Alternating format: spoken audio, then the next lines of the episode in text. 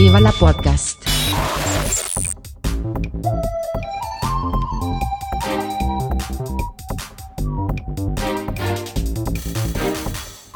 Puster und Karasten nennen Pott. Schönen guten Morgen, Katha. Ja, schönen guten Morgen, Puster. Du siehst so frisch und ausgeschlafen und äh, überhaupt, ich, soweit ich das auf dem kleinen äh, Handymonitor erkennen kann, Ja. äh, siehst du aus wie das blühende Leben selbst. Ja, vielen Dank für das Kompliment. Ausgeschlafen ist was anderes. Aber ja. Ist halt so. Aber mein Wecker hat um halb sieben geklingelt. Ich war, warum hat, hä, wozu brauchst du einen Wecker?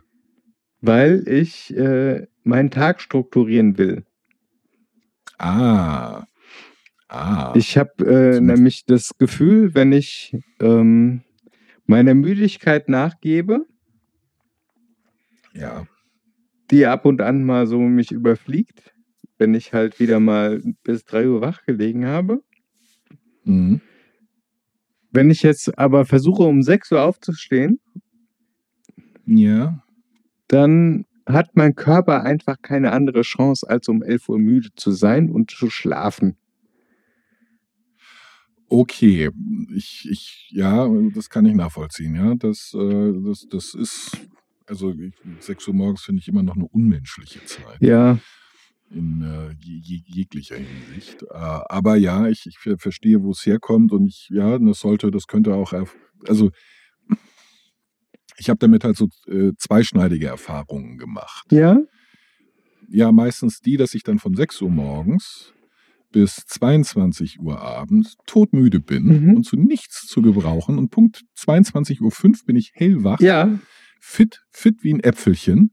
Und ähm, ja, und dann bis morgens um drei Ja. wach ja, das geht mir genauso, weil ich bin eigentlich, glaube ich, Typ Eule Mhm. und versuche mich gerade in Typ Lerche zu wandeln.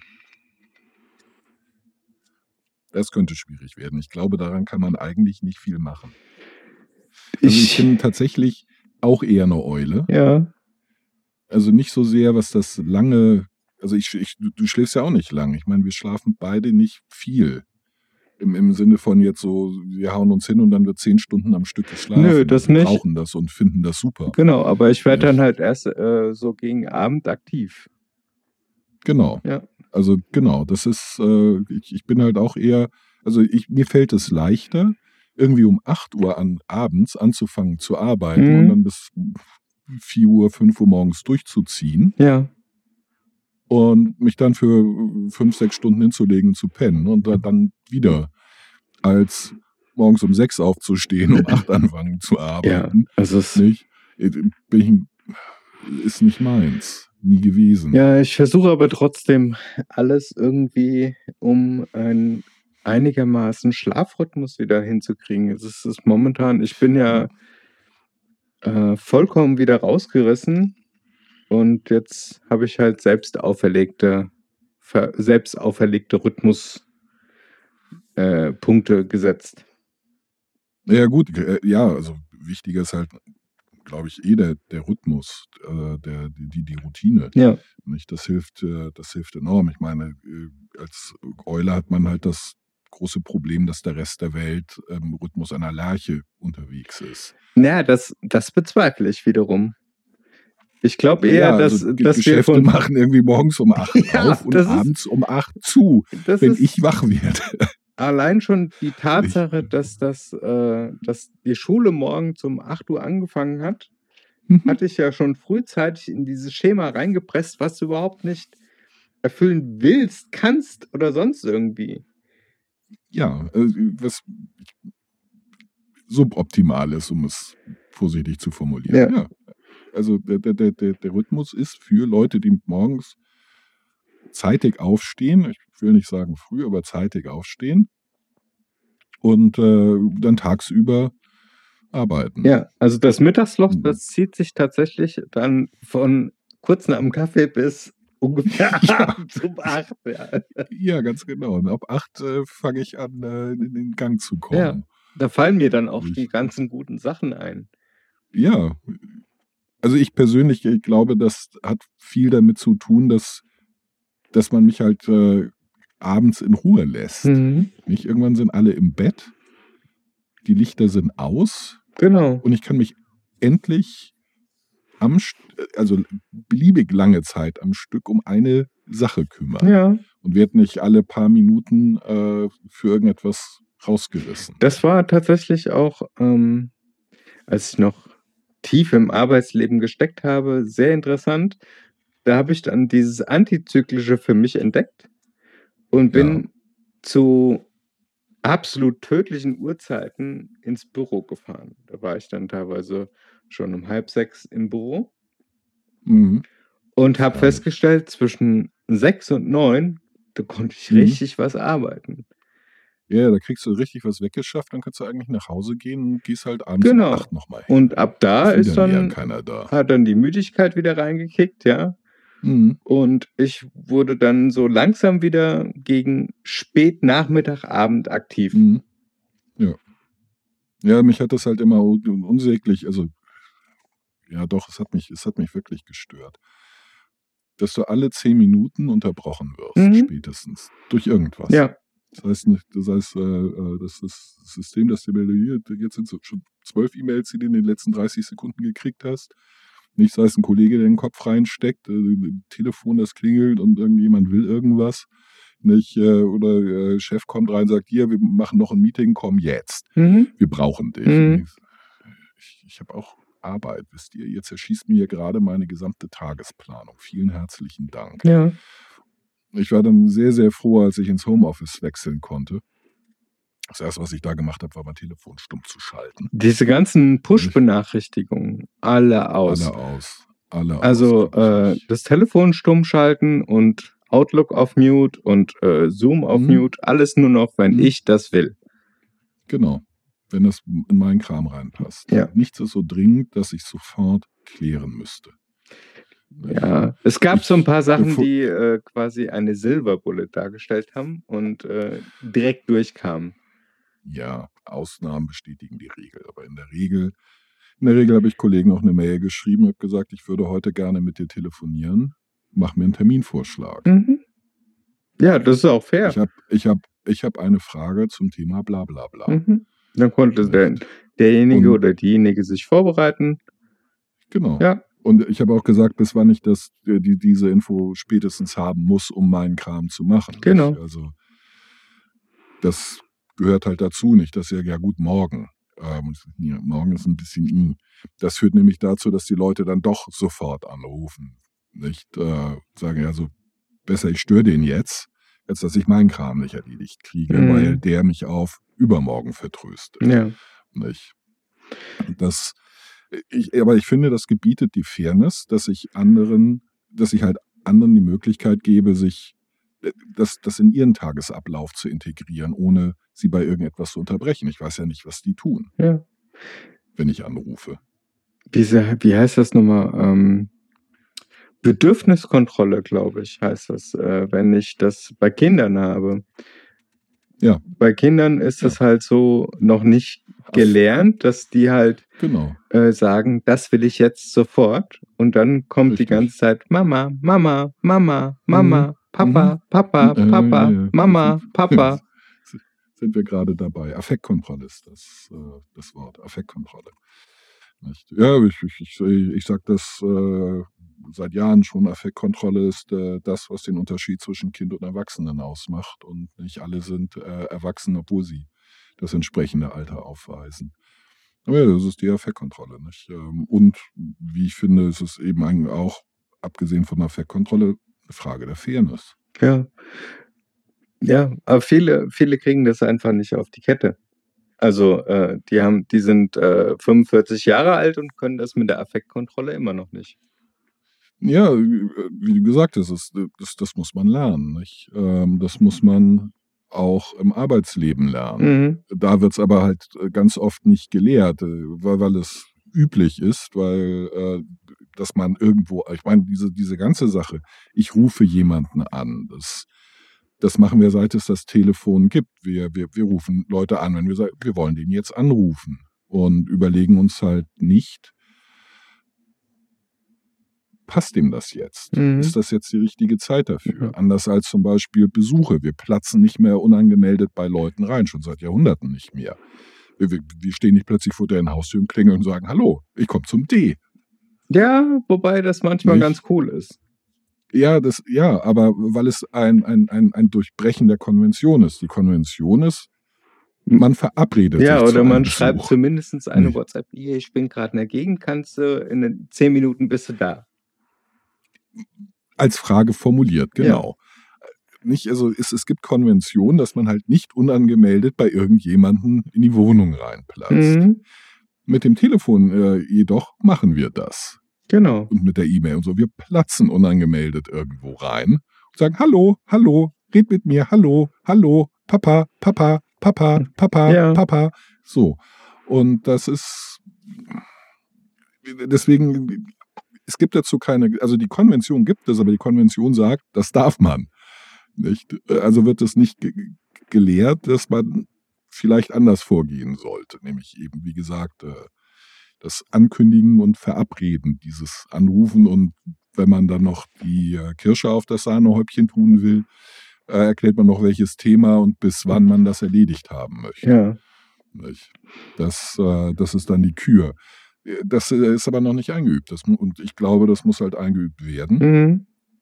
Mhm. Und ähm, ich denke, das ist das Richtige und deswegen mache ich das Ja. Jetzt schon. Ja. Einsam und so, aber Ja. gut. Was anderes. Äh, ich habe gehört, du befindest dich im Bewerbungsmarkt. Ja, gerade wollte ich da rein auch schlank weg drüber äh, rüberleiten, weil äh, das Thema, wie befinde ich im, also das Berufsleben und ähm, wo ist eigentlich der gute Ton bei dem Ganzen, äh, zieht sich tatsächlich auch ähm, durch den Bewerbungsprozess. Ja, da ist er häufig, äh, da lässt er häufig sehr zu Ja, wünschen. Also, mh, wie fange ich an? Also, du kannst das Ganze natürlich aus der Sicht von Bewerberinnen sehen. Mhm. Da bin ich jetzt gerade. Oder von Ja. äh, HR-Abteilungen, also Personalabteilungen. Zu denen ich eine dezidierte Meinung habe. Ja. Ähm, diese Personalabteilungen sind damit konfrontiert, dass sie auf eine ausgeschriebene Stelle, mh, was weiß ich, 100 Bewerbungen kriegen. Ne? Ja. Und dann musst du natürlich erstmal die ganzen Kandidaten sichten und äh, eventuell schreibst du Einladungen zum Vorstellungsgespräch oder Einladungen zum nächsten Gespräch und so weiter und so fort. Mhm. Ich als Bewerberin würde mir einfach ein bisschen Transparenz wünschen, weil für mich ist das so, ich mache mich quasi nackig vor dem Unternehmen, breite denen mein komplettes Leben aus und erwarte im Gegenzug, dass das gewertschätzt wird. Ne? Ja. Ja. Also das finde ich jetzt so, äh, Gebiet die Höflichkeit, das zumindestens ja, vielen Dank, wir haben Ihre Bewerbung erhalten und dann nach ein, zwei Wochen, äh, wir sind noch mitten im Prozess, bitte gedulden Sie sich noch einen Augenblick, dass man halt permanent informiert wird, wo man gerade in dem ganzen Prozess ist und was die Unternehmen einzeln machen. Ist natürlich viel Arbeit für die. HR-Abteilung, aber das sollte man Job. einkalkulieren. Ja, das, also ich finde, das gehört zu, der, gehört zu deren Job.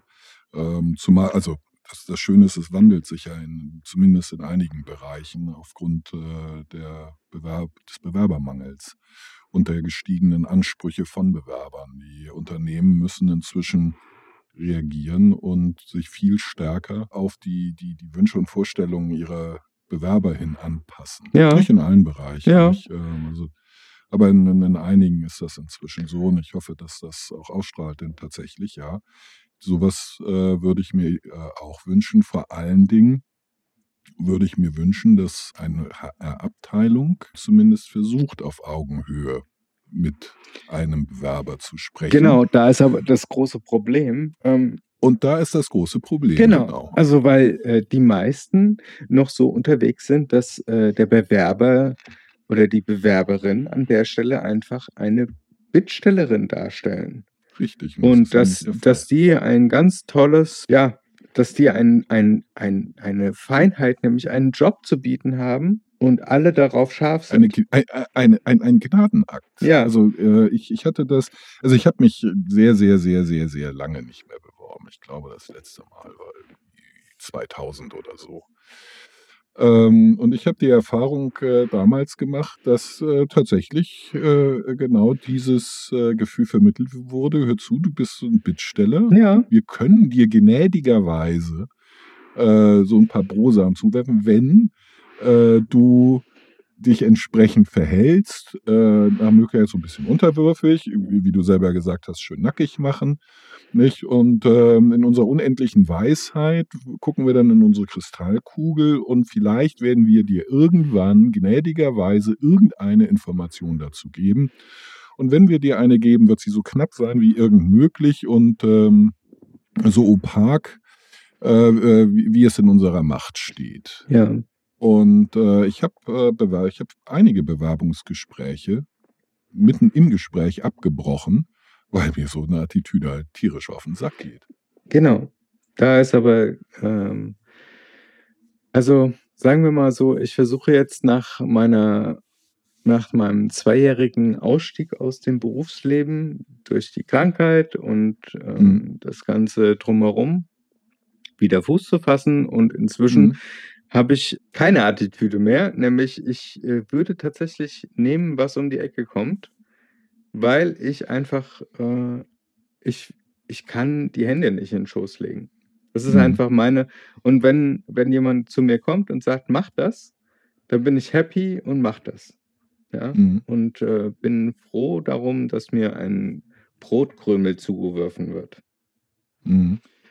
So, aber inzwischen, nach circa mh, gefühlt 200 Bewerbungen, Mhm. habe ich einfach eine riesen Krawatte. Weil Ja. der Prozess mir tierisch auf den Sender geht. Es ist ja nicht so, dass ich keine Einladung zum, zum Vorstellungsgespräch, also ich, teilweise bin ich in der zweiten oder dritten Runde bei irgendetwas Mhm. und mache mir tatsächlich inzwischen einigermaßen Hoffnung, mache Probearbeiten und so und investiere da wirklich massiv Zeit in so eine Bewerbung, Ja. um dann nach einigen Wochen des absoluten Ghostings der, der HR-Stelle, Mhm. Mhm. also das ist unfassbar, dass sie noch nicht mal für nötig halten zu sagen, und jetzt, also eine große Bank hat sich bei mir zum Beispiel ähm, also ich war da zum Vorstellungsgespräch und die haben gesagt, ja, der Prozess geht jetzt folgendermaßen weiter. Ähm, wir Mhm. melden uns vor zwei Wochen bei Ihnen. Mhm. Mhm. Schön. Ja, Mhm. ich äh, löse gleich auf und sage, Sie haben sich bisher nicht gemeldet. Und ich erwarte eigentlich in, sekündlich eine Standardabsage. Bitte verstehen Sie, dass wir nicht persönlich Zu, zu diesem Zeitpunkt Ja. bla bla bla. Äh, wir, wir nehmen leider davon Abstand, sie weiterhin äh, in dem Bewerbungsprozess zu behalten. Äh, das ist keine persönliche Beleidigung, bla bla bla. Da kommen diese ganzen AGG-Ängste, nämlich, dass ja. ich, genau. dass das irgendwie persönlich genommen wird. Also, ah, ich könnte einfach einen Hals kriegen. Diese ganzen Absagen ähm, wollte ich ja eigentlich mal sammeln und äh, als Prosa in einem Buch veröffentlichen. Aber die sind Ja, also- tatsächlich fast alle gleich. Die sind Ja, natürlich sind, natürlich sind sie alle gleich, weil, weil, sie, weil sie juristisch wasserdicht gemacht werden müssen, weil, äh, es, äh, weil die natürlich Angst haben, verklagt zu werden.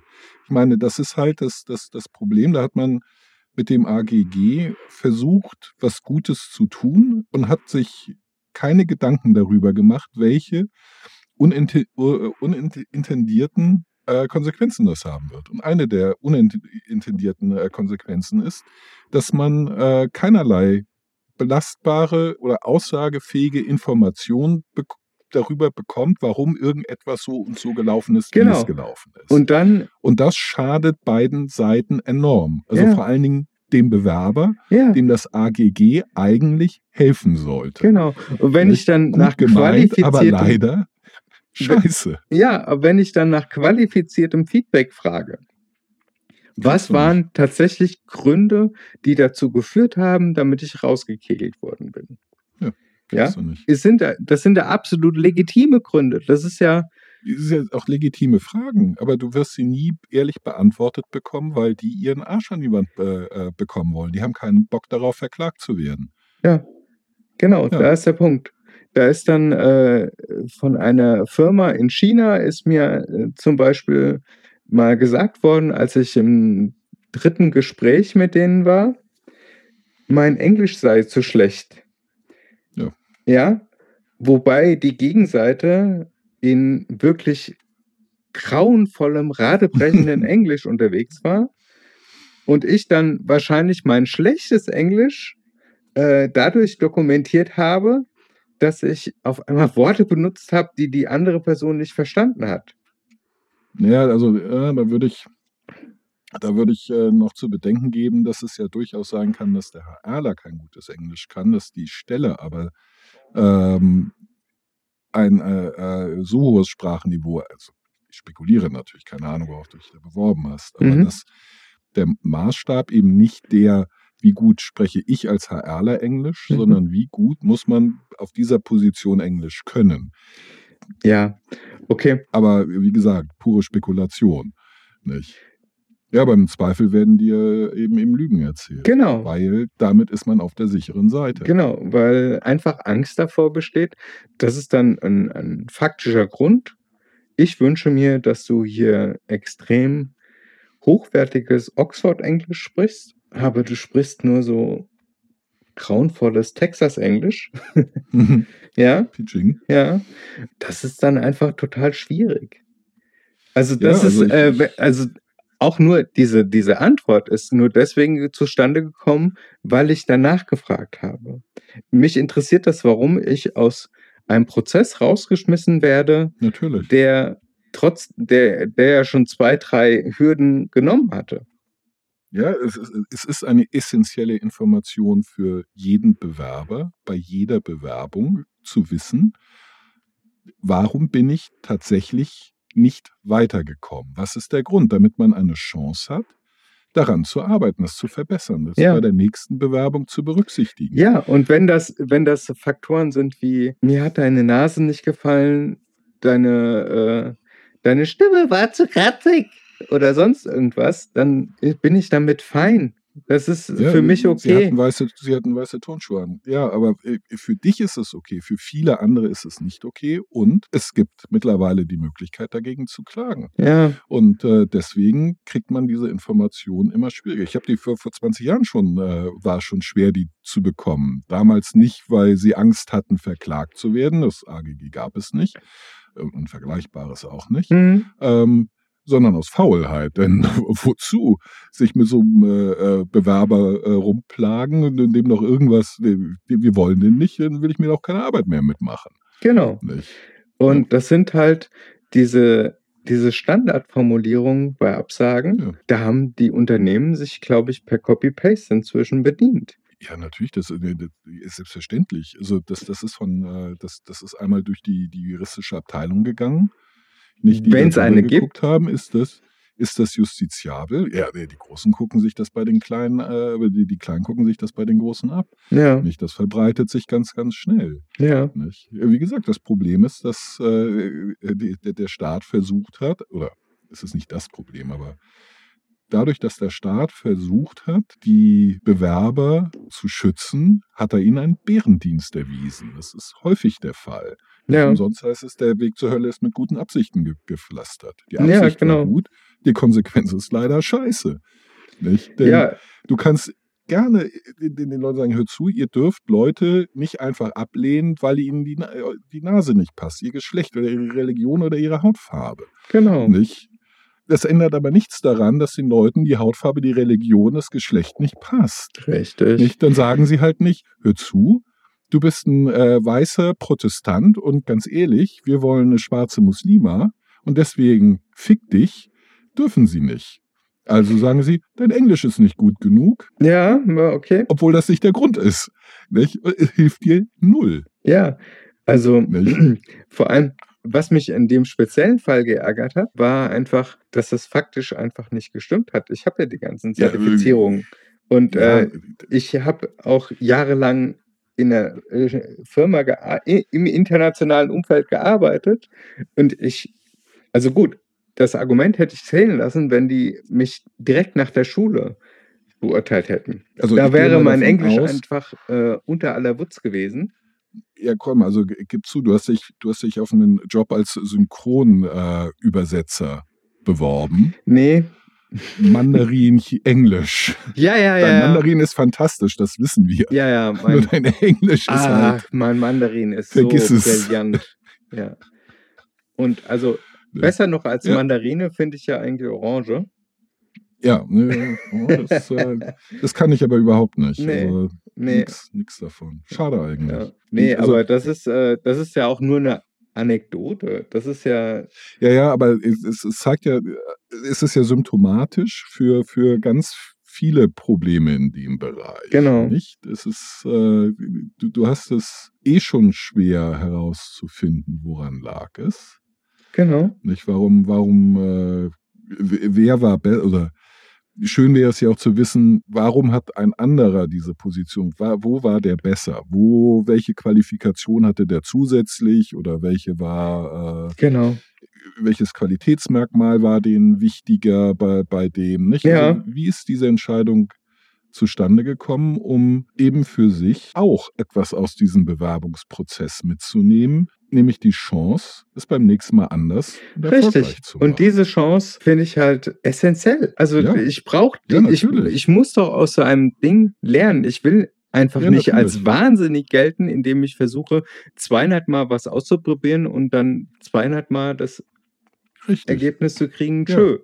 Und ich, ich, ich, ich finde, es ist der äh, zugegeben nicht ähm, ausgesprochene Deal, aber der, der, der Deal ist, ich bewerbe mich bei euch, weil ich euch interessant finde. Mhm. Ihr nehmt mich in einen Bewerbungsprozess auf, weil ihr mich interessant findet. Und Mhm. ab jetzt bitte transparent, auf Augenhöhe. Und wir beide müssen, auch wenn es am Ende nichts wird, irgendeinen Gewinn davon haben. Ja. Irgendeinen Benefit. Ja. Aber der interessante Faktor ist ja, ich hatte jetzt mindestens zwei Fälle, ich nenne jetzt keine konkreten Namen, wo mir eine Absage geschickt haben. Leider haben wir uns für einen anderen Bewerber Mhm. entschieden, bla bla bla. Hm? Und also ungelogen, drei Minuten später, nachdem ich diese Mail mit der Absage bekommen habe, gucke ich in das Jobportal und da ist die Stelle wieder veröffentlicht. Ja, schön. Und das ist nicht nur bei einer Firma vorgekommen. Nee, ja, ja, das ist, äh, ja. Also ich habe Da dann teilweise habe man ich mir gedacht, okay, ich bewerbe mich einfach nochmal. Ja. Und mit dem Ja. Hinweis darauf, scheinbar haben sie ja doch keinen anderen Bewerber gefunden. Mhm. Ja, können Sie ja mich nehmen. Ja, weil ich passe wie die Faust aufs Auge. Ja. ja, aber man will dann bei so einem Laden nicht arbeiten. Nee, das ist nämlich genau der nächste Punkt. Also ich drehe das tatsächlich inzwischen bei Gesprächen auch rum und sage mir, Moment, die haben mich eingeladen, weil ich in das Raster reinpasse, aber das ist ja eine beiderseitige Beziehung. Also es ist ja, Ja. nicht so, dass ich dankbar bin und die ganze Zeit äh, Buckel machen muss, äh, weil, Nö. weil die mir einen Job anbieten, sondern Nö. wenn mir der Laden oder die dir. Attitude nicht gefällt, Ja. dann Ja, sag wenn ich halt Pech- auch, nee. Ja. Und es ist auch mein Recht zu sagen, Ja, nee, mir gefällt die Attitüde bei euch nicht. Ja, also wie gesagt, ich habe Bewerbungsgespräche deswegen abgebrochen und aufgestellt und habe gesagt, "N- Entschuldigung, mir gefällt Ihre Art nicht, mir gefällt es nicht, mit welcher Attitüde Sie hier in dieses Gespräch gehen. Ich wünsche mir eine Begegnung auf Augenhöhe. Ich habe etwas zu bieten, was Sie haben möchten. Und äh, wenn Sie auf die Art und Weise mit mir äh, reden, dann äh, sehe ich nicht, dass wir zusammenkommen werden. Schönen restlichen äh, Tag noch. Mhm. Auf Wiedersehen. Ja. Nicht? Also sei es, dass, äh, dass übergriffige Fragen gestellt wurden, irrele irrelevante Fragen oder dumme Fragen. Ja, aber das ist, oh, Also ich glaube, das ist inzwischen besser geworden, aber vor 20 Jahren war der Standard, dass die in Bewerbungsgesprächen gefragt haben, was halten Sie denn für Ihre größte Schwäche? Und ich die dann Ja, gesagt, oder- wollen Sie mich verarschen? wenn sie sich als Tier sehen würden, welches Tier wären sie dann? Ja, Ey, das sind so Fragen, die aus dem Handbuch der 50er Jahre kommen. wenn überhaupt. Es ist unmöglich, ja. Oder irgendwelche, irgendwelche HR-Portale kommunizieren das. Sie müssen unbedingt diese Fragen stellen. Genauso haben Sie noch Fragen. Ey, nein, ich kann mir nicht irgendwelche Fragen ausdenken. Ich habe mich im Vorfeld über das Unter Unternehmen informiert. Das ist mein Job, ja. Naja, doch, Ich also, habe äh, äh, ich habe während des Gesprächs rausbekommen, wer ist mein Vorgesetzter, was sind meine Aufgaben konkret, wie ist die Erwartungshaltung. Das ist ja einfach, während des Bewerbungsgespräches geht es ja nicht nur darum, dass die etwas über mich erfahren und ähm, wie ich mich suggeriere, sondern ich will ja auch im, im Gegenzug rauskriegen, was haben die für eine Erwartungshaltung, wie sind die drauf. ja, und deswegen ähm, äh, fragt man, also deswegen hat man Fragen. Also ich habe immer ein paar Fragen vorbereitet, also letzten Endes Standardfragen. Mhm. Ähm, und wenn ich die beantwortet äh, bekommen habe im Gespräch und die äh, dann sage, also wenn Sie noch weitere Fragen haben, dann jetzt, dann äh, habe ich in der Regel gesagt, ich habe jetzt im Moment keine weiteren Fragen. Ich äh, muss das Gespräch äh, äh, einmal für mich äh, verarbeiten. Ich wende mich mit äh, weiteren Fragen per E-Mail äh, diese Woche an Sie. Spätestens Freitag ähm, haben Sie die. Mhm. Ja, Und ist ja auch legitim. die wurden, die, ja, aber die wurden in der Regel nicht beantwortet. Ja, das ist ja das Nächste. Ich Nicht, das, äh, also das ist ja, ich war ja lang genug im Vertrieb tätig und ich kenne diesen ganzen Tango, den Mhm. du da tanzen musst. Und äh, Mhm. ob ich jetzt mich vertreibe als Produkt ja, oder ob ich ein Produkt vertreibe, darauf kommt es nicht an, ja? Ja, aber das macht keinen großen Unterschied. Du, du, tanzt äh, ein, ein, Tango, nur dass, äh, wenn es, wenn du im Vertrieb arbeitest, die, die, du, die Fragen in der Regel beantwortet be bekommst, weil du äh, tatsächlich äh, eher auf Augenhöhe behandelt wirst, als, ähm, zumindest ist das meine Erfahrung, als wenn du dich selber äh, äh, vermarktest oder vertreibst. Mhm. Nein, ich, also ich persönlich, äh, ich habe äh, eine äußerst geringe Meinung von HR-Abteilungen. Mhm. Ähm, tatsächlich glaube ich, dass viele von denen schlicht und ergreifend überflüssig sind, weil sie ihre Arbeit hauptsächlich machen, um zu belegen, dass sie gebraucht werden. Also Mhm. lar pour lar und nicht, weil sie eine, äh, ihre Aufgabe tatsächlich erfüllen wollen. Ich, aus gewissen Gründen kann ich verstehen, ähm, dass sie ihren Arsch an die Wand bringen wollen, eben zum Beispiel die Sorge, verklagt zu werden. Ja. Das äh, finde ich einen völlig legitimen Grund zu sagen, ich will nicht verklagt werden. Äh, deswegen äh, werde ich mich hier nicht justiziabel äußern und deswegen wirst du äh, im Leben nicht herauskriegen, warum ich dich nicht haben will oder Mhm. wir dich nicht haben wollen. Mhm. Äh, denn das wäre justiziabel unser Grund. Deswegen nennen wir die irgendwelchen Bullshit. Mhm. Das verstehe ich. Das kann ich nachvollziehen. Finde ich, finde ich scheiße. Aber das würde ich jetzt diesen, äh, diesen HRlern nicht, nicht zum Vorwurf machen.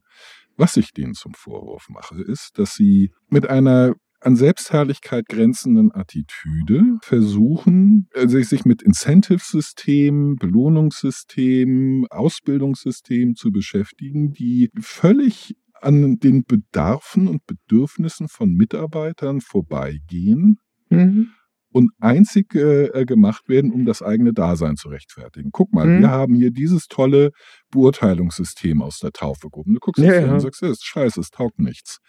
Nicht aus den und den und den Gründen wird da nie irgendetwas drinstehen, was in irgendeiner Art und Weise relevant ist. Mhm. Nicht? Und Incentive-Systeme könnt ihr euch eh in den Arsch schieben. Das ist nichts Ja. anderes als Korruption, zerstört die intrinsis intrinsische Motivation meiner Mitarbeiter.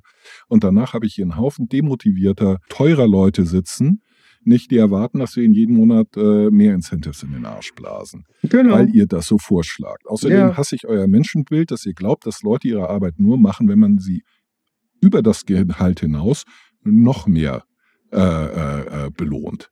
Nein, ich möchte Leute, die intrinsisch motiviert sind. Eure Aufgabe ist es, diese Leute zu finden. Das tut ihr nicht, also macht ihren Job scheiße. Und deswegen Ja. können wir eure Abteilung dicht machen und euch rauswerfen. Ich habe HR-Abteilung hier in Deutschland genossen, ich habe HR-Abteilung in Schweden genossen. Das sind natürlich nur zwei Beispiele, Mhm. aber die sind vollkommen unterschiedlich. Die schwedische HR-Abteilung ist offiziell dafür da, dass sie dem eingestellten Mitarbeiter ein offenes Ohr bietet. Ja. Und dass sie solche Mitarbeiterbefragungen macht, dass sie neben den Mitarbeiterbefragungen und ähm, der Bewertung des Vorgesetzten seiner Mitarbeiter muss Mhm. auch äh, stattfinden eine Bewertung der Mitarbeiter des Vorgesetzten. Mhm. Also, das ist, äh, sagen wir mal, hm, bisschen schwierig, aber das System funktioniert irgendwie. Und die HR-Abteilung in Schweden haben noch mehr das Problem teilweise gehabt, ihre Daseinsberechtigung zu untermauern, weil sie halt an Glaubwürdigkeit einfach auch nicht genügend vorweisen konnten. Die haben, ähm, ich bin für die Mi Mitarbeiter da und äh, bin quasi so eine Art ähm, Vertrau Ombudsmann, Vertrauensperson. Mhm. Das ist aber nicht der Fall. Also im Endeffekt waren sie immer dem Unternehmen mehr verpflichtet als. Ja, natürlich, das bezahlt sie. Ja.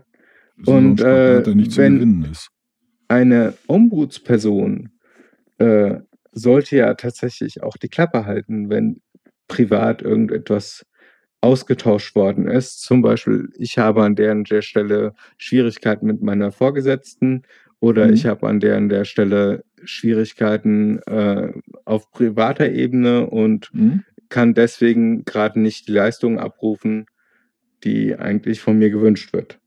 Ja. Ja, was ja alles Ja. legitime Gründe sind. Ja. Aber grundsätzlich ist ja eine, ein Misstrauen da, dass der Mitarbeiter eigentlich nur dazu da ist, den Arbeitgeber auszunutzen Ja. und hinter, hinters Licht zu führen. Genauso ist- denkt der Arbeitnehmer, ach, der Arbeitgeber will ja mich nur auspressen. Was ja facto, de facto ta tatsächlich oft genug passiert. Ja, also, ja, Gott.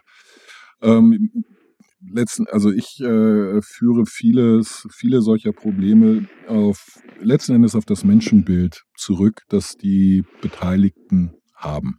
Mhm. Und das ist in aller Regel, ist das sehr, sehr negativ, wenn andere danach bewertet werden. Äh, Bei sich selber legt man andere Maßstäbe an und ist da deutlich freundlicher. Das Mhm. ist sehr menschlich Ja. und wie ich finde, nicht, nicht äh, vorwerfbar.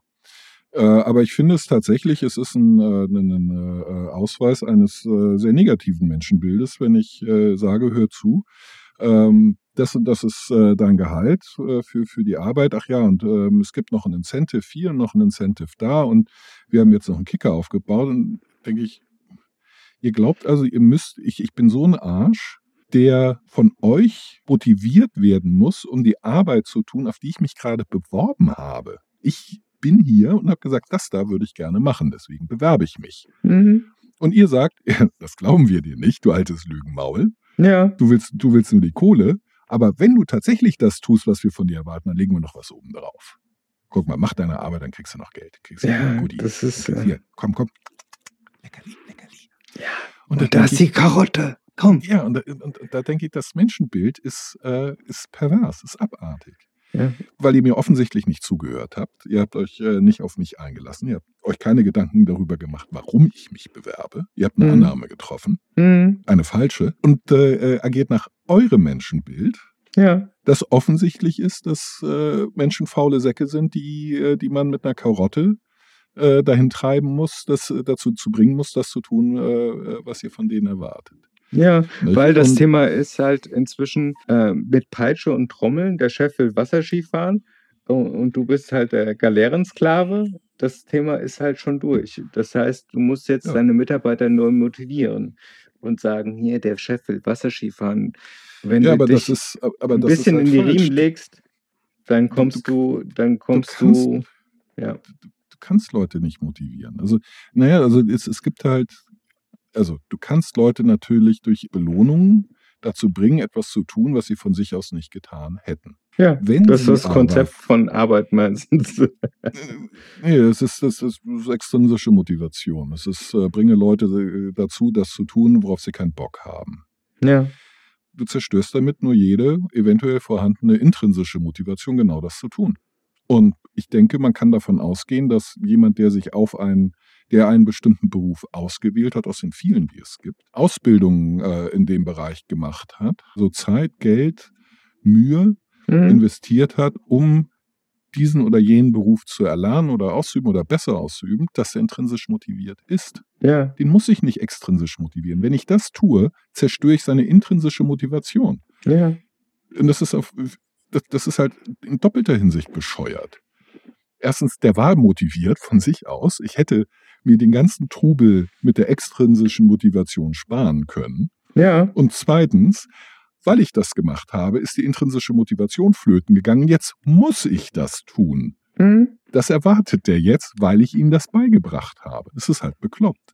Und Ja. HR-Abteilungen machen genau das, weil das Aufsetzen von äh, solchen Motivationsprogrammen ein Teil ihrer Daseinsberechtigung ist.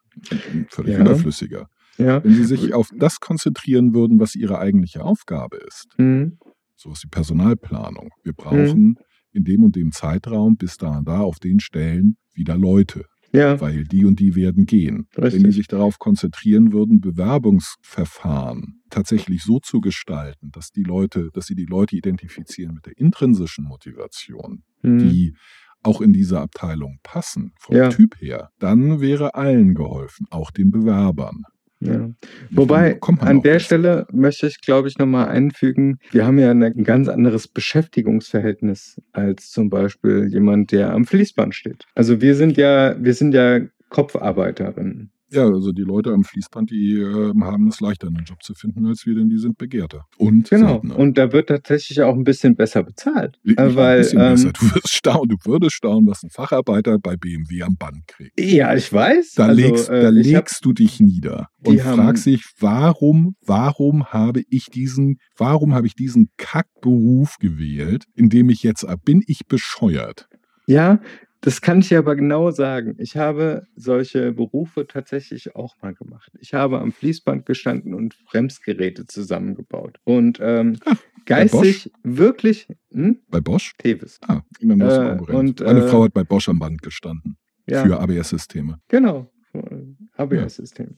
Ja. Und ähm, das ist intellektuell überhaupt nicht herausfordernd gewesen. Und das war aber auch genau das Problem für mich. Hm, Ich konnte meinen Kopf nicht abschalten. ja, Ja, und dieses reine mechanische und hier einen Stempel draufdrücken, da eine Schraube festziehen und so, diese, dieses monotone irgendwas machen. Und selbst wenn Ja. du innerhalb des Tages ab und zu die Stationen gewechselt hast, weil das Mhm. denen durchaus klar war, Ja. dass, äh, dass die Arbeit Das- einfach zu stumpfsinnig gewesen wäre Mhm. sonst, äh, selbst das hat mir nicht gelangt. Ja. Und teilweise war an der Stelle, ich meine, äh, es klingt jetzt blöd und engstirnig, rassistisch oder sonst irgendwas, aber ich konnte mich tatsächlich in der Mittagspause, also Mittagspause oder Frühstückspause nicht unterhalten, hm, weil andere Sprachen gesprochen worden sind und ich war Student, der Mhm. dann irgendwie nicht in das Ganze reingepasst hat. Ja? hm. Ja gut, also das, das, das ist kein, also das wäre für mich jetzt kein Problem. Ich äh, bin sehr gut da drin, irgendwas stumpfsinnig, monotones über Stunden hinweg zu machen und äh, in meinem eigenen Kopf bin ich sonst wo. Meistens da, wo es schöner ist und lustiger. Ja, Ja, anders hätte ich die, die U-Boot-Fahrerei nicht überstanden. Auch das ist ja stumpfsinnig. Aber äh, ich, ich verstehe, was du, äh, ich verstehe, was du meinst. Aber wie gesagt, also der, der, der, der Punkt ist, glaube ich, mittlerweile setzt in vielen Unternehmen Umdenken ein. Einfach weil sie händeringend Leute suchen und keine finden. Unter anderem einfach, weil es weniger gibt. Ähm, wir überaltern halt äh, doch recht rasch Mhm. und äh, haben nicht genügend äh, Zuwanderung, die, die das ausgleichen könnte. Hm. Und die Ansprüche steigen. Ja. Äh, auch meine Ansprüche sind im, im Laufe der Zeit gestiegen. Und ich bin halt in der bequemen Position, dass ich äh, zwar gerne arbeiten würde, aber nicht muss. Also nicht zwingend. Äh, klar, es gibt Nachteile, wenn ich nicht arbeite. Urlaub ist halt nicht. Auf dem Wochenmarkt einkaufen ist halt auch nicht. Hm. Das ist halt eher Aldi angesagt als äh, Edeka. Und Klamotten kaufen äh, kann man halt äh, nicht zu Galerie Lafayette, sondern muss bei Kick gucken. Das ist äh, alles nicht schön, aber das ist alles nicht lebensbedrohlich. Das ist halt alles nicht existenzgefährdend. Nicht? Ja. Äh, Die, die Wohnung äh, ist, ist sicher, der volle Kühlschrank ist sicher und äh, das, das Telefon und äh, das Internet und so. Also die Grundbedürfnisse sind alle abgedeckt. Ich muss nicht. Ich kann. Und deswegen kann ich viel mehr als viele anderen darauf pochen, dass mir die Rahmenbedingungen zusagen. Andererseits, ich habe mich auch in anderen Situationen beworben, wo ich äh, die, die Wohnung nicht bezahlen konnte, die, äh, die äh, mit 20 Euro äh, Monatsmitte zu Aldi gegangen bin und den letzten Einkauf des Monats habe tätigen müssen, um Mhm. über die Runden zu kommen. Ja. Und ich habe trotzdem diese Ansprüche gestellt. Weil ich ein Idiot bin, vermutlich, weil ich mich für einen Glückspilz halte. Bisher hat sich das auch immer bestätigt. Mhm. Und weil es mich tierisch, einfach tierisch anpisst, wenn ich unfair behandelt werde. Mhm. Da kriege ich halt den, also so, so, so einen Zorn. Dann denke ich, wisst ihr, was ihr pissert? Das kann ich auch. Ja, Ich, da muss ich halt sagen, da hat sich meine, meine Einstellung etwas in den letzten zwei Jahren geändert. ja gut, würde sich bei mir auch. Ich meine, wir sind in einer Situation. Ich war damals hm, Anfang 30. Mhm. Ich wusste, dass ich hochqualifiziert bin Mhm. und gut. Das bin ich immer noch. Aber jetzt bin ich fast 50. Ja, Und das ist ein Riesenmanko. ja, richtig. Außerdem habe ich tatsächlich einige Ansprüche an einen Beruf. Ich muss ihn ortsunabhängig ausführen können. Ich äh, muss die Kinderbetreuung geregelt bekommen. Das heißt, es muss zeitlich ziemlich flexibel sein, auch spontan. Ja. Und das ist schon, also eben auch aus dem Ausland äh, heraus machbar. Und Mhm. das sind natürlich auch für ein Unternehmen organisatorisch ganz schöne Klöpse, die, die, die sie zu bewältigen haben. Ja, klar. Probleme, die andere Bewerber nicht machen. Ich Ja. Ein 25-Jähriger pff, muss sich in der Regel nicht um ein Kind kümmern. Genau, da ist aber der Punkt. Also ich diese ganzen Negativpunkte, die ich auf meiner Tanzkarte stehen habe, Ja. ja, warum ich mich nicht einstellen würde, Mhm. sind mir durchaus bewusst. Ja. Das ist ja, also ich habe ja, ich habe ja genügend Empathie, um mich in die Situation von anderen hinein zu versetzen und mache das dann mit mir selber von beiden Seiten aus. Mhm. Das ist halt mein, mein Ding. Sehr vernünftig. Das war meine Stärke im Vertrieb halt immer, Ja.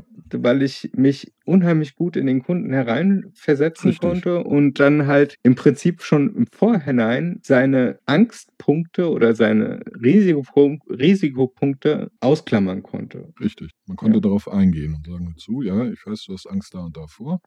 Also das hat man so nicht gesagt, aber man hat angesprochen hier, ganz allgemein, viele denken bei mhm, an das und das und das. Genau, genau, Und wir machen das deswegen so und so und so. genau. Nicht? Und dann ist das Du hast gelöst. eigentlich direkt Nicht? immer schon Lösungen gehabt Genau. für Ja, meine, eventuelle Probleme oder, oder Gegenargumente des Ja. anderen. Ein, ein, guter, ein guter Vertriebler verkauft kein Produkt oder Service, sondern eine Problemlösung. Genau. Das ist der Unterschied zwischen einem guten und einem normalen Vertriebler. Gute gibt es Ja. wenige. Ja, aber das ist ja wiederum was anderes. Ich will keinen Vertrieb mehr machen. Ja, gut, ich auch nicht. Ich- Ähm, also, Ich sehe mich einfach nicht mehr dazu in der Lage. Es ist ähm, erstens mal, wer nimmt eine Transperson in den Vertrieb rein? Ich jetzt gemacht. Also das, ähm, Ja, aber wie kommt das beim Kunden an?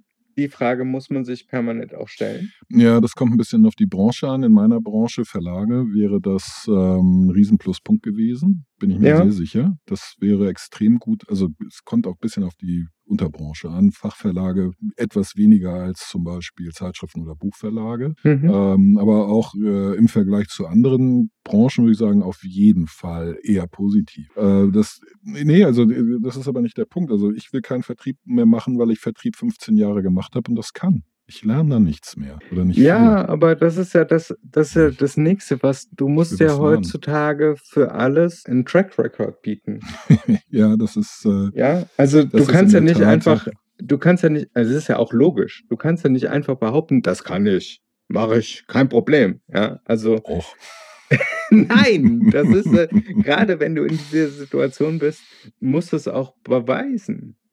Also och, ja, och. Also ich bin ja in die meisten Jobs reingerutscht, weil ich gefragt worden bin. Ich bin äh, selten in die Verlegenheit gekommen, zu sagen, ich eigentlich nie, ich kann das. Lasst mich mal machen.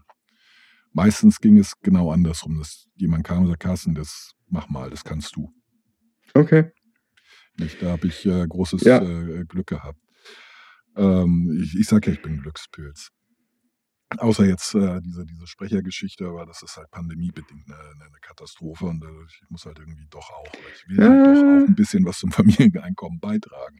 ja klar, Ich, ähm, deswegen, was äh, ich, äh, also was mein großes oder was in vielen, äh, gerade größeren Unternehmen ähm, negativ gesehen wird, ist der Umstand, dass ich recht umstandslos und abrupt meine Profession sehr gründlich wechsle. Mhm. Ich, also Genau. Sachen Das habe ich denen ich tatsächlich keine auch, Ahnung habe. das habe ich auch tatsächlich schon auf den Kopf zugesagt bekommen. Da sind ja Ja. doch schon diverse Brüche in ihrem Lebenslauf. Und ich so, ja, und? Ähm, ich sage immer, ich sage, äh, äh, ich, ich habe das, das auch äh, mal zu hören bekommen. Ich habe gesagt, das sind keine Brüche. Das ist eine Kontinuität. Meine, sie verstehen nur nicht, warum diese vermeintlichen Brüche da sind.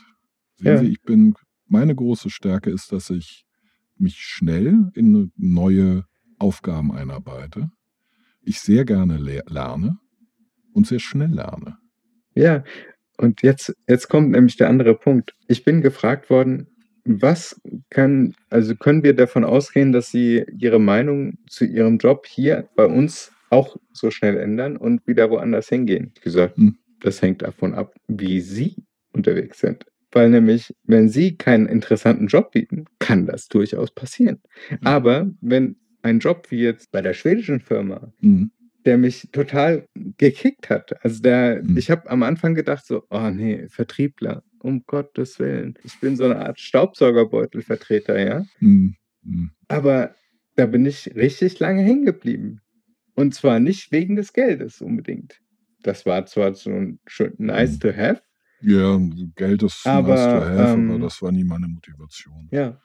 Also ich habe wenn, für sehr wenig das Gleiche getan. ja, aber wenn die Firma kein Selbstvertrauen in sich selbst hat, Mhm. dass es, dass sie in der Lage ist, ein interessantes Arbeitsumfeld zu bieten. Äh, Keine intra äh, interessante Aufgabenstellung. Nicht? Also Ja. ich, äh, wie gesagt, Auch nicht die nächsten fünf, fünf sechs Jahre. Ich, Also äh, mein Lebenshorizont ist einfach nicht länger. Also, sondern ich denke halt ja, maximal über fünf, sechs Jahre nach. Ja, zehn ungefähr, ja. Bei mir sind es Ja. ungefähr zehn, acht bis zehn. Das ist so, so mein Rhythmus, weil das ungefähr der Rhythmus ist, in dem ich das gewechselt habe. Ich habe gesagt, das ist ganz einfach. Also ähm, ich mache etwas gerne, solange ich was Neues lerne. Wenn ich äh, merke, dass, dass ich nichts mehr dazu lerne, dass ich, dass ich in meinem Job richtig, richtig gut bin und ich besser werden kann, dann möchte ich was Neues machen. Aber Mhm. Gleichzeitig bin ich extrem loyal und Sie werden die Ersten sein, die ich darüber informiere. Und dann werden wir schon zusammen eine Lösung dafür finden, nämlich eine Aufgabe, in der ich äh, wieder wachsen kann, in der ich Mhm. wieder lernen kann, in der ich wieder gut werden kann. Ja. Nicht? Ähm, und dann bleibe ich Ihnen äh, nochmal so lange erhalten, bis ich genau das richtig, richtig, richtig gut kann. Ja. Aber auch das würde ich äh, auf der gegenüberliegenden Seite immer auch kritisch sehen und sagen, gut, also dann habe ich da jemanden, der richtig, richtig gut ist und damit besonders produktiv und effizient. Und genau dann Wenn er am, am Peak angereicht am, am Peak angekommen, angekommen ist, will er was anderes. Ist. Ja, Das ist mir, das ist mir durchaus bewusst. ja. Aber das sind halt, das ist halt, äh, so, so tick ich halt. Und da kann Ja. ich, äh, da kann ich, also es, es wäre auch meiner Meinung nach unfair, wenn ich denen was anderes erzählen würde. Ich bin da ehrlich. Ich sage denen auch als erstes, hör zu, ich bin in äh, vier Jahren, also jetzt äh, würde ich denen sagen, ich bin in vier Jahren im Ausland, für acht Ja. Jahre Ja, mindestens. ja. Denkt euch mal was aus. Genau, da ist der Punkt. Ich glaube, an verschiedenen Stellen können die Leute mit Ehrlichkeit nicht umgehen. Und das ist egal, ob ich das in, in einer Bewerbungssituation habe, im Weil da so viel gelogen wird, gewohnheitsmäßig. Mhm. Weil da gewohnheitsmäßig so viel gelogen wird, kommen sie damit nicht klar wie Moment.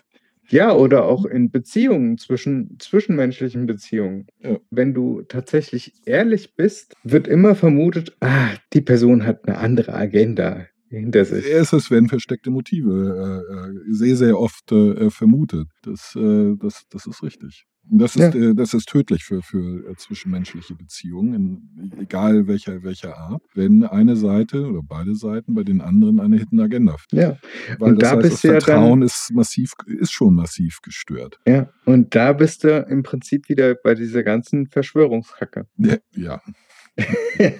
Ja, ja, also auch. Ähm, ich, ich persönlich, ich hatte die Idioten ja jetzt am äh, Sonntag hier direkt vor der Haustür. Also, äh, die, sind so blöd. Und ich, ich, ich habe die gesehen, ich dachte mir, meine Güte, wie kann man vor einer Hundertschaft Polizei stehen und schreien, wir leben in einer Diktatur, wir werden unterdrückt, während man vor schwer bewaffneten Polizisten steht, die einen nicht verprügeln, die einen nicht in Gefängnistransporter schleifen und in einen Folterknast bringen.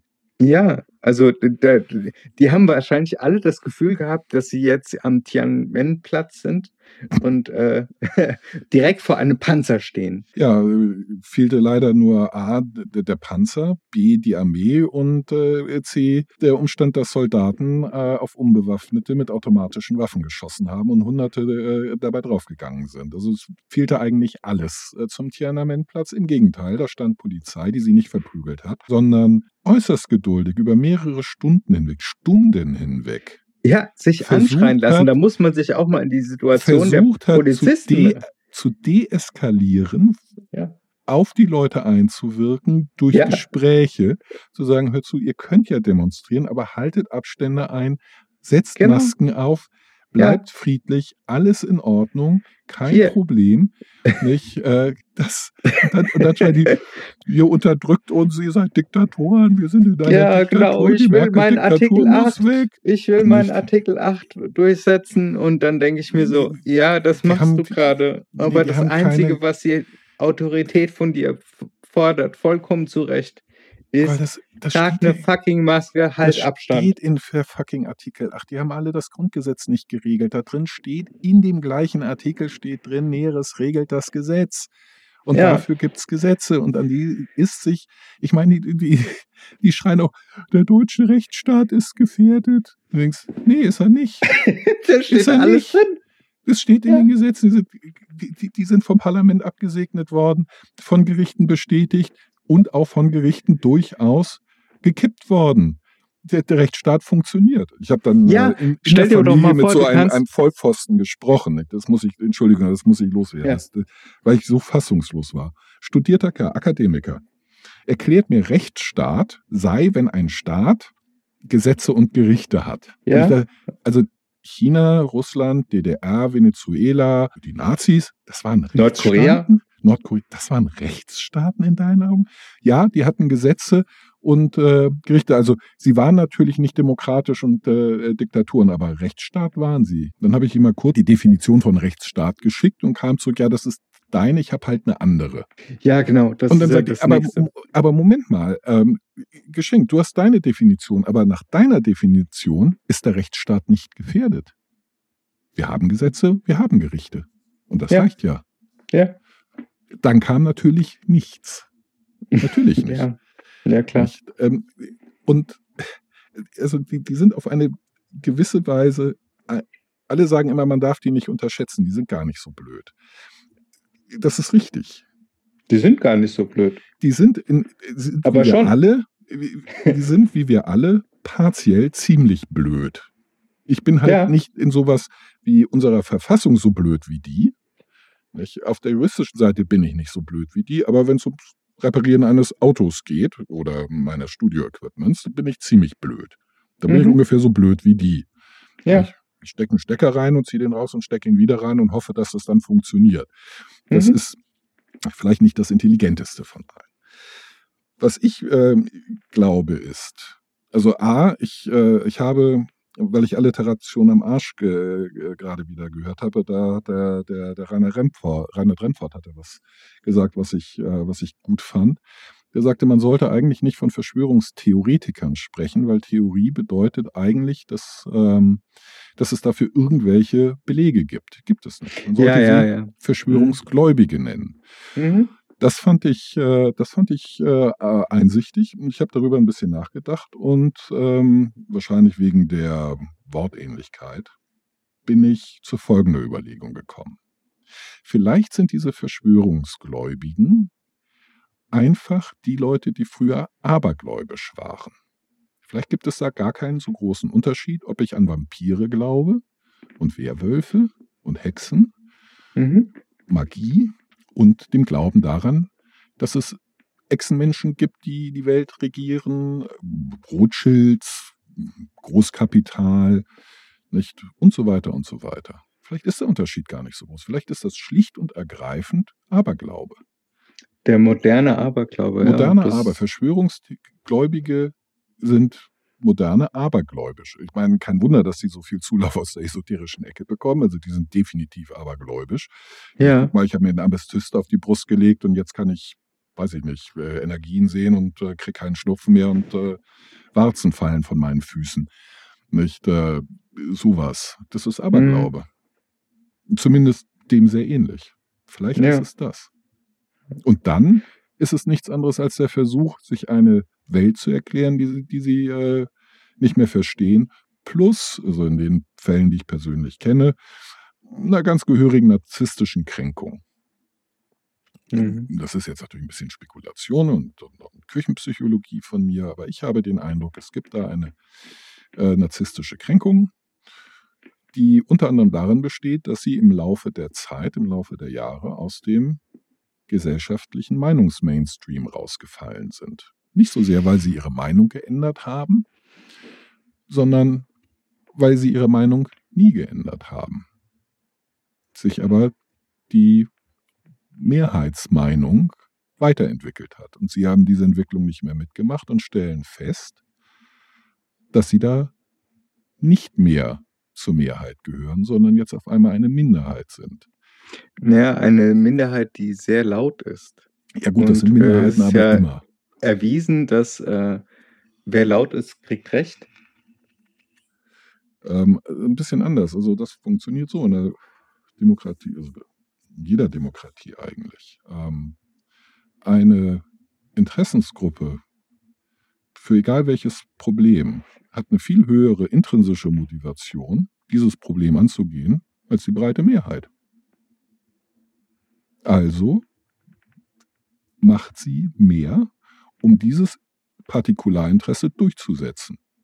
Und weil die breite Mehrheit nicht interessiert oder nicht genug interessiert, tut sie nichts. Und deswegen werden tendenziell, nicht in jedem Fall, nicht in jedem Einzelnen, wahrscheinlich noch nicht mehr in der Mehrheit der Fälle, aber tendenziell werden äh, deswegen Partikularinteressen stärker artikuliert, sichtbarer mhm. gemacht als alle anderen und häufiger mhm. umgesetzt. Ich meine, ganz okay. ehrlich, also guck dir, äh, ich meine, guck dir deinen Fall an. Ähm, das Problem Transsexualität interessiert 99 Prozent der Menschen einen Scheiß. Weil es, genau, weil, weil es einfach betrifft. in der Lebenswirklichkeit so gut wie gar nicht vorkommt. Richtig. Und, und wenn man jedes Mal eine, eine, eine Volksabstimmung machen würde, also basisdemokratisch, wollen wir da was ändern oder nicht? Die allermeisten sagen, weißt du was? Nö, warum? Juckt mich nicht. Juckt mich nicht. Die paar, pff, das ist doch deren Problem, nicht meins. Ja, Nö. sicher, sicher, das Problem. Trotzdem, und, und das ist eben das, äh, äh, aber diejenigen, die davon betroffen sind, haben natürlich eine viel höhere Motivation, dass da doch etwas passiert. Und das ist das Schöne an der repräsentativen Demokratie.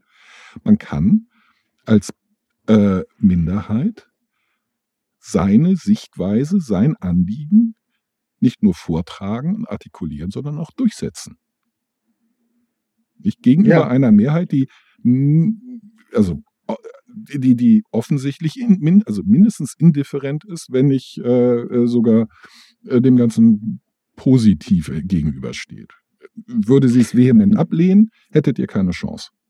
Nö, das nicht. Also das, da bin ich voll auf deiner Seite. Also dieses, ähm, ähm, wenn du mal die Zahlen betrachtest, wir sind, es sind nicht so viele transsexuelle oder intersexuelle Menschen auf diesem Planeten. Nö. Ja, natürlich Nö. nicht. Also Und ja, deswegen, ich meine, das ist logisch. Die, Ginge nicht. Aber ähm, die existieren. Ja. Und schon deswegen, weil sie existieren, sollte man sich tatsächlich Gedanken darum machen. Ja, natürlich. Sie sind Bürger unserer Gesellschaft und selbstverständlich muss man sich auch darüber Gedanken machen. Ja. Ja. ja. Wir wollen ja niemanden, also wir wollen ja nicht, dass, dass äh, äh, Menschen aufgrund von Sachen, für die sie nichts können, ähm, diskriminiert werden. Genau, da ist aber der, der Anknüpfungspunkt bei vielen, ähm, die dann behaupten, ja, ihr habt das, das ja so ausgesucht. Oder ihr seid ja, das ist, das ist kompletter Blödsinn. sexuell motiviert. Ich, das, das, ist kompletter, das ist kompletter Blödsinn. Ähm, das, ja. Mein, das, das, aber das, kannst du halt nur rausbringen aus den Köpfen, indem du halt versuchst, mindestens mal deine Stimme zu erheben. Ja, natürlich. Das ist ja, selbstverständlich. Du kriegst solche, äh, solche Fehlvorstellungen nur, nur beseitigt, indem du Richtigstellungen verbreitest. Das ist klar. Wenn, Ja. wenn jemand was Falsches äh, äh, äh, sagt, muss man ihn korrigieren. Nicht? Das ist, ich meine, das steht äh, außer Frage. Und ich, ich glaube, die, äh, der, der, dass das Intersexualität, Transsexualität genauso wie Homosexualität nichts ist, wofür man sich entschieden hat, sondern etwas, womit man geboren wird. Ja. Nicht wie mit der Jetzt habe ich gerade heute Morgen einen Podcast gehört zum Thema Asexualität. Ja. Und habe mir gedacht, oh, da habe ich ja noch nie drüber nachgedacht. Sowas gibt es auch. Ja, doch, habe ich schon ein paar Mal gelesen. Ja. Äh. Aber also ich konnte mir das halt nicht vorstellen. Ja. Also, wobei ich inzwischen halt genügend Toleranz gegenüber allem habe und sage, okay, ist für die Realität, also muss ich es ernst nehmen. Ja, ich finde nicht, dass das irgendwas mit Toleranz zu tun hat. Ich meine, ich, da gibt es, finde ich, nichts zu ertragen. Ich meine, ist jemand äh, Nein, as- das ist ja das Nächste. Das, ist, Also, das, das be Ja, betrifft mich das- doch nicht. Nicht, wenn ich keinen Sex die- haben will. Was die machen, Nicht. also was die Aber in der Fall ist halt auch anders. Machen oder wie sie sich fühlen oder wie Ja, aber der- schwierig das tatsächlich ist, Ja, aber der- Partnerschaften zu finden. Ja, aber der Fall ist halt ein bisschen anders äh, ge gelagert. Ähm, bei Transsexualität, Intersexualität und Homosexualität geht es ja nicht um, um, um Vögeln allein. Nicht, äh, während wenn ich das mit der Asexualität richtig äh, verstanden Stimmt, habe, ja, ja, ja. geht es da tatsächlich ums Vögeln, nämlich um das, ich will es nicht, es interessiert mich nicht, macht mir keinen Spaß, ich wüsste nicht, wozu ich das tun soll. Es geht mir am. Arsch vorbei. Aber Und an, an der Stelle, ich bin hetero, weil ich bin äh, ein asexueller Mann und ich liebe eine Frau. Ja. Aber eben ohne Sex. Alles andere, Genau, ich fühle genau. mich als Mann, ich sehe aus wie ein Mann, ich bin ein Mann. Ich, richtig? ich will nur keinen Sex. Und Ja, und da, da, da In bin ich auch schon selber wieder in die gleiche Falle getappt, in die äh, viele wahrscheinlich auch tappen werden, nämlich, dass das vermischt wird miteinander. Ja. Das, äh, ähm, also ich, Ja, halt an der Stelle denke ich mir so, mit ah, verdammt, verdammt, verdammt, nicht. warum mache ich diesen Fehler denn selber? Ja. Weil Ja, ich, ich fühle mich halt nicht als Mann. Es hat aber nichts mit Sex zu tun. Das Thema Sex ist ein ganz anderes. Das äh, will ich jetzt hier auch nicht ausbreiten. Ja, Es genau, aber- was anderes mache ich für mich. ja, äh, das, wie gesagt, das, das, was ich immer sage, das geht die Betreffenden an. Genau. Also die, die, die, die Sex haben. Das geht sonst niemandem irgendetwas an, das geht nur die beiden was an. Das hat nicht, und es hat halt nichts damit zu tun, wie man sich fühlt, also für was man sich hält. Nicht? ja. Und Und ähm, das ist wiederum auch wieder der Tatsache geschuldet, dass du in einer binären Welt lebst. Ja. Und diese ganzen Zwischentöne, die werden halt nicht wahrgenommen. ich weiß nicht, ob das. Das ist, es, es ist doch vollkommen wurscht eigentlich, ob ich ähm, ich weiß die, die Binarität oder was ist das Substantiv für Binarität? Bi, bin, bin, Binarität, Binarität? keine Ahnung. Also ich weiß nicht, ob das die, die äh, ob das ursächlich ist, weil ich mir halt viele, viele Alternativen dazu vorstellen kann, die auch ursächlich dafür sein könnten. Nämlich der Umstand, dass das so selten auftritt, man so selten damit konfrontiert ist und sich damit auch so selten Gedanken darüber macht. Oder dem Umstand, dass damit äh, so viele Vorurteile verbunden sind, die sehr, sehr, sehr, sehr, sehr, sehr alt sind. Und ähm, Aber die die Vorstellung prägen und das halt weniger mit der Tatsache zu tun hat, dass Binarität vorherrscht, sondern eben sehr viel damit zu tun hat, dass es ähm, äh, dass das äh, sehr lange äh, etwas äh, äh, propagiert wurde, nämlich dass, dass dieses Binäre das einzig moralisch Richtige ist. Dass es, äh, Mhm, dass es moralisch aufgeladen wurde. Und ich, ich persönlich finde, Moral, Sex und Moral haben halt irgendwie nicht so viel miteinander zu tun. das ist jetzt, Nicht? Vielleicht sollten wir dann nochmal eine andere Folge draus machen. Das Ähm, stimmt, das, wär, das könnte, das könnte ein interessantes Thema sein. Grundsätzlich wollte ich nochmal den Punkt anführen und den nochmal unterstreichen. Ähm, die Tatsache, dass ich selber in diese Falle geraten bin und äh, obwohl ich in einer, sagen wir mal, ähnlichen Situation stecke und äh, plötzlich trotzdem Sex mit Identität, mit allem Möglichen verwechsle. Mhm.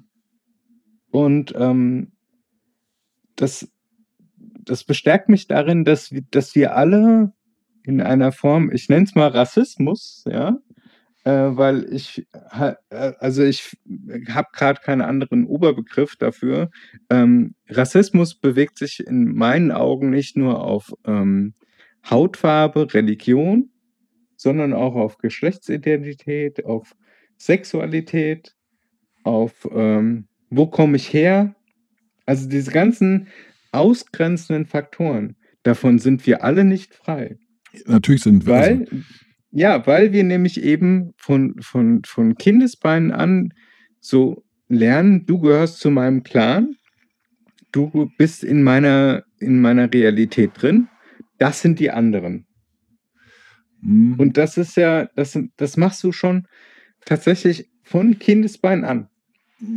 Ja, also dazu möchte ich ein paar Anmerkungen machen. Also ich würde den Rassismusbegriff viel, viel enger fassen als du, weil, die, weil man sich mit dieser, dieser, dieser äh, Bedeutungserweiterung keinen Gefallen tut. Es, äh, es wird dann sehr, sehr, sehr schnell schwierig, trennscharf zwischen Problemen zu unterscheiden. Und wenn man Probleme unter einem großen Wort subsumiert, ähm, macht man sich schwer, sie zu lösen, weil man dann vielleicht ein Teilproblem äh, gelöst bekommt, aber andere verschlimmert.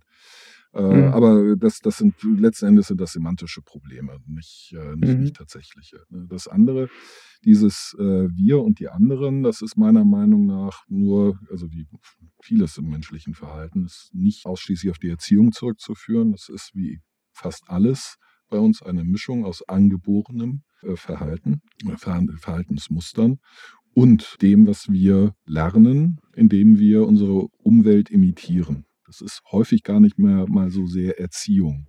Ich persönlich glaube nicht, dass Erziehung, ich sehe es ja an meinem Kind, so rasend viel Einfluss hat. Mhm. Glaube, viel stärker ist äh, die Nachahmung. Also das, was ich, ich sehe halt, dass mein Sohn mich in vielen Sachen kopiert. Mhm. Und dass das viel schneller geht, als das gute Zureden, das ich, äh, das ich natürlich auch mache, wie äh, räum das auf, räum das auf, räum, leg das doch dahin, leg das doch dahin.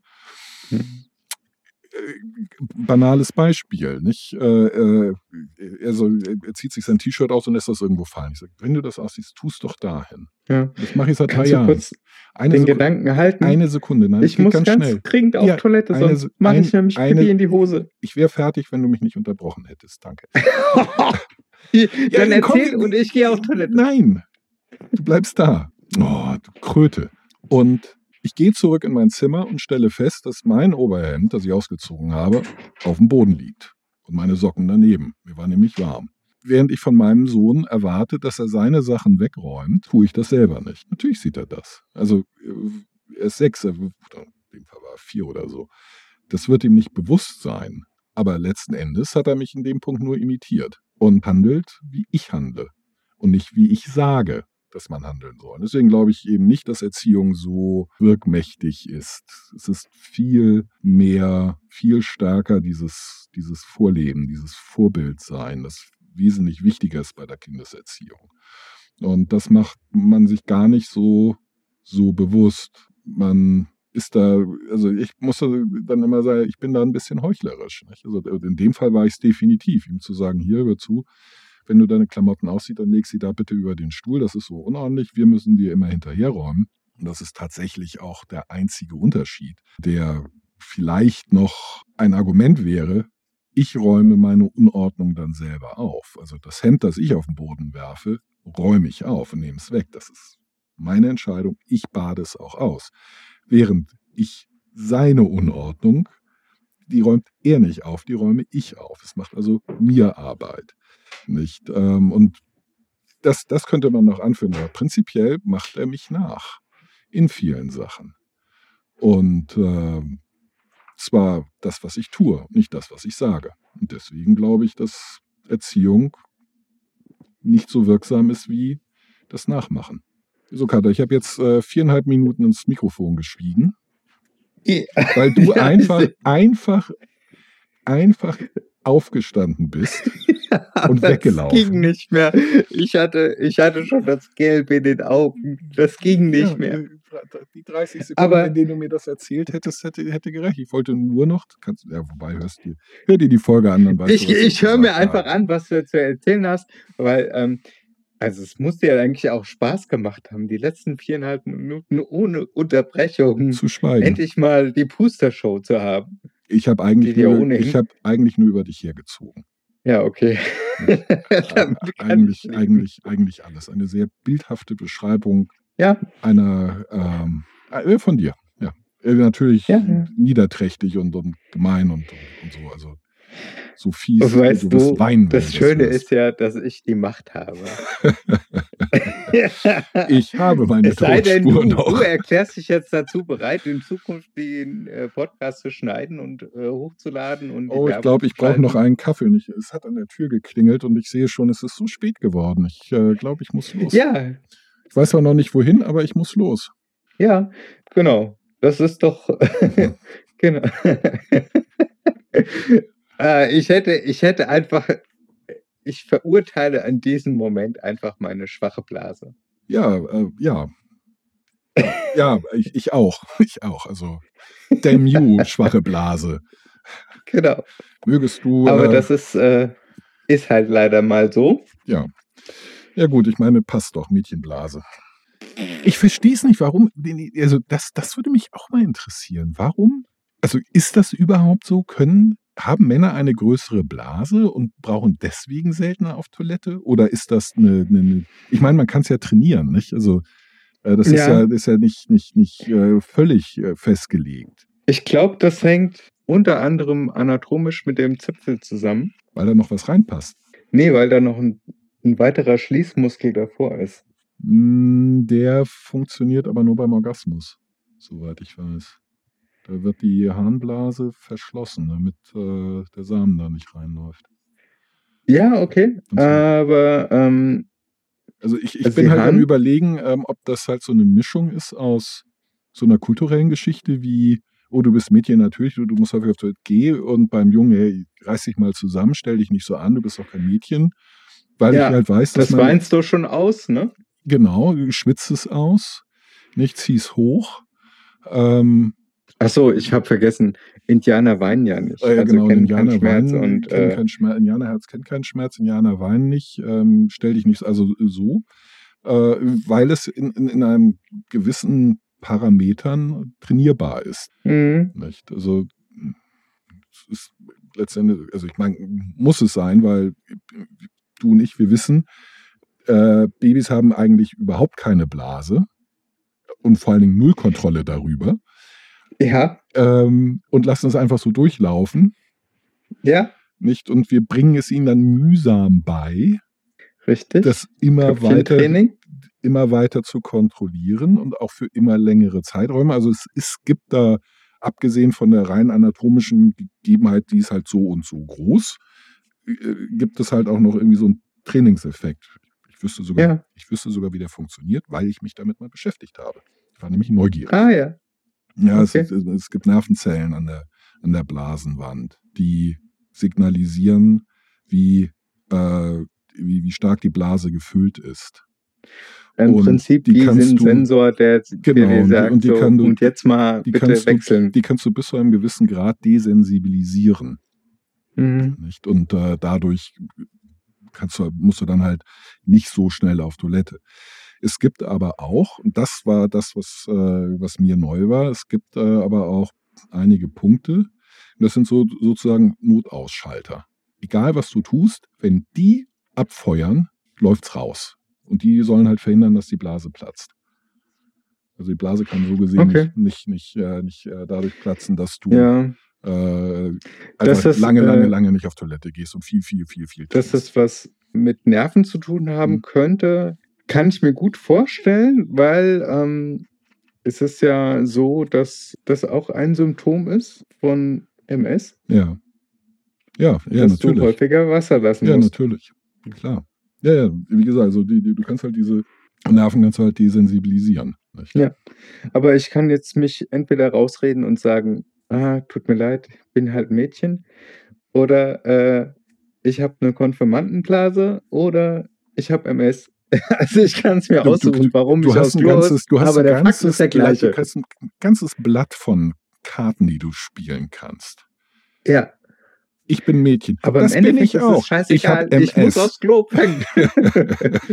Punkt. Und entweder willst du, dass ich hier eine Sauerei mache oder genau. Oh, auch was wäre die Sauerei bei dir? Das wäre mir egal. Also, wenn ja, ich vor das kann die ich mir gestellt werde, Sauerei bei dir und den Zauber deiner Gegenwart, dann äh, ist die, ja, dann ist die Wahl schnell entschieden. Zauber deiner Oh, Gegenwart. Carsten, Auch vollgepisst. was wolltest du denn trinken? Apropos, ja, ich könnte, ich kann ja so viel trinken, wie ich will. Ah, sehr schön. Ich habe heute schon zwei große Humpen Kaffee getrunken. Mhm. Wahrscheinlich wollte auch da die Flüssigkeit Mit Sicherheit. Platz machen für. Neues. Ja, nee, also das, äh, also da bin ich Gott, also darüber muss ich mir wenig Gedanken machen. Oder nicht, nicht sehr viel. Aber wie gesagt, Trainingsfrage. Denke ich. Ja, Auch. also Nicht nur. Aber liebe Hörerschaft, tut mir leid, aber auch das ist real und Mhm. authentisch. Ja. Äh, man, man, man kommt wir hätten von, die Folge einfach man kommt von, wesentlich früher abschneiden man sollen. kommt von Bewerbungen zu, zu covid genau, jetzt, jetzt kommt nochmal ein Verschwörungstheorie Recap. zu, zu biologischer Funktionsweise der Blase und äh, Genau. Erziehungsfragen. Äh, das Thema Transsexualität, das haben wir noch ein bisschen gestreift Richtig. gehabt. Das, Kindererziehung, schwingt ja- Transsexualität. Alter Schwede, das ist auch wieder ein Ritt durch die ja, wir, ja, wir haben wieder mal einen Ritt durch die, durchs Blumenbeet gemacht. Das ist Aber ich äh, muss trotzdem, finde ich, äh, positiv bemerken, wir sind sehr lange am äh, Ursprungsthema geblieben, ja, das ist richtig. bis wir unserer Neigung, wieder, Endlich wieder zum Laber-Podcast zurück. endlich wieder jeden Ja, Gedanken, da- der uns man durch merkt- das merkt einfach- zuckt, zu formulieren. ja, also bis zu dem bis zu dem Punkt, als wir den Pfad verlassen haben, man, haben wir uns Als du aufs Klo, Skript du gehalten und in die Vorbereitung. Äh, Nicht als du aufs Klo gegangen bist. Das, die, hatten wir vorher äh, die Faden hatten wir vorher verloren, ja. Ja, Ja. aber wir hatten mehr Disziplin versprochen. Das war ein weiterer Versuch. Äh, nicht völlig gescheitert, möchte ich äh, anmerken. Klare Verbesserungen äh, zu vielen anderen unserer Folgen. Und damit das so bleibt, würde ich sagen, wünschen wir uns jetzt einen schönen Feierabend, Rest des Tages und so weiter Gute Nacht. verabschieden uns von unseren Hörern Genau. und freuen uns darauf, wenn es wieder heißt, Viva la, Podcast. Tschüss. Und äh, schaltet gerne ein. Nicht nur schaltet ein, folgt uns. Erzählt weiter, dass es uns gibt. Liked uns. Geht auf Instagram und schreibt uns. Und äh, oder macht irgendwas anderes. äh, Kommentiert, in gebt uns Himmel. Tiernamen. Ja. Genau, das wäre, um, ich hätte Ja. gerne im Kommentar von den Hörern das Tier, für das sie den jeweils dich oder mich halten. Warum soll Ah, ich überlegen, welches Tier ich gerne wäre? Ich werde Ameisenbäre. Braunbär. Ähm, aber nein, ich, ich möchte, dass die Hörer das äh, für uns übernehmen. Ich wäre gerne Braunbär. In den Rocky Mountains, in einem Nationalpark. Ganzen Winter schlafen und im äh, Sommer und Frühjahr Touristen erschrecken. Das wäre herrlich. Mhm. Mhm. Gut. Und das Bombshell. Bis zum nächsten Mal. Ja, ich finde ich find diese Redewendung, das ist so schön. Und äh, ich habe gerade wieder Grand Tour gesehen mit Jeremy Clarkson Mhm. und äh, James May und Co. Und ach, das, die, die sind einfach gut, die Jungs. ja, gucke ich auch gerne. Ich sollte mal wieder reingucken. Habe dich lange nicht mehr gesehen. Mache Ja. ich aber. Okay, Dann erstmal, ich, ich wünsche dir was. dir auch, Bis Katha. Bis dann. Tschüss, tschüss. Tschüssi.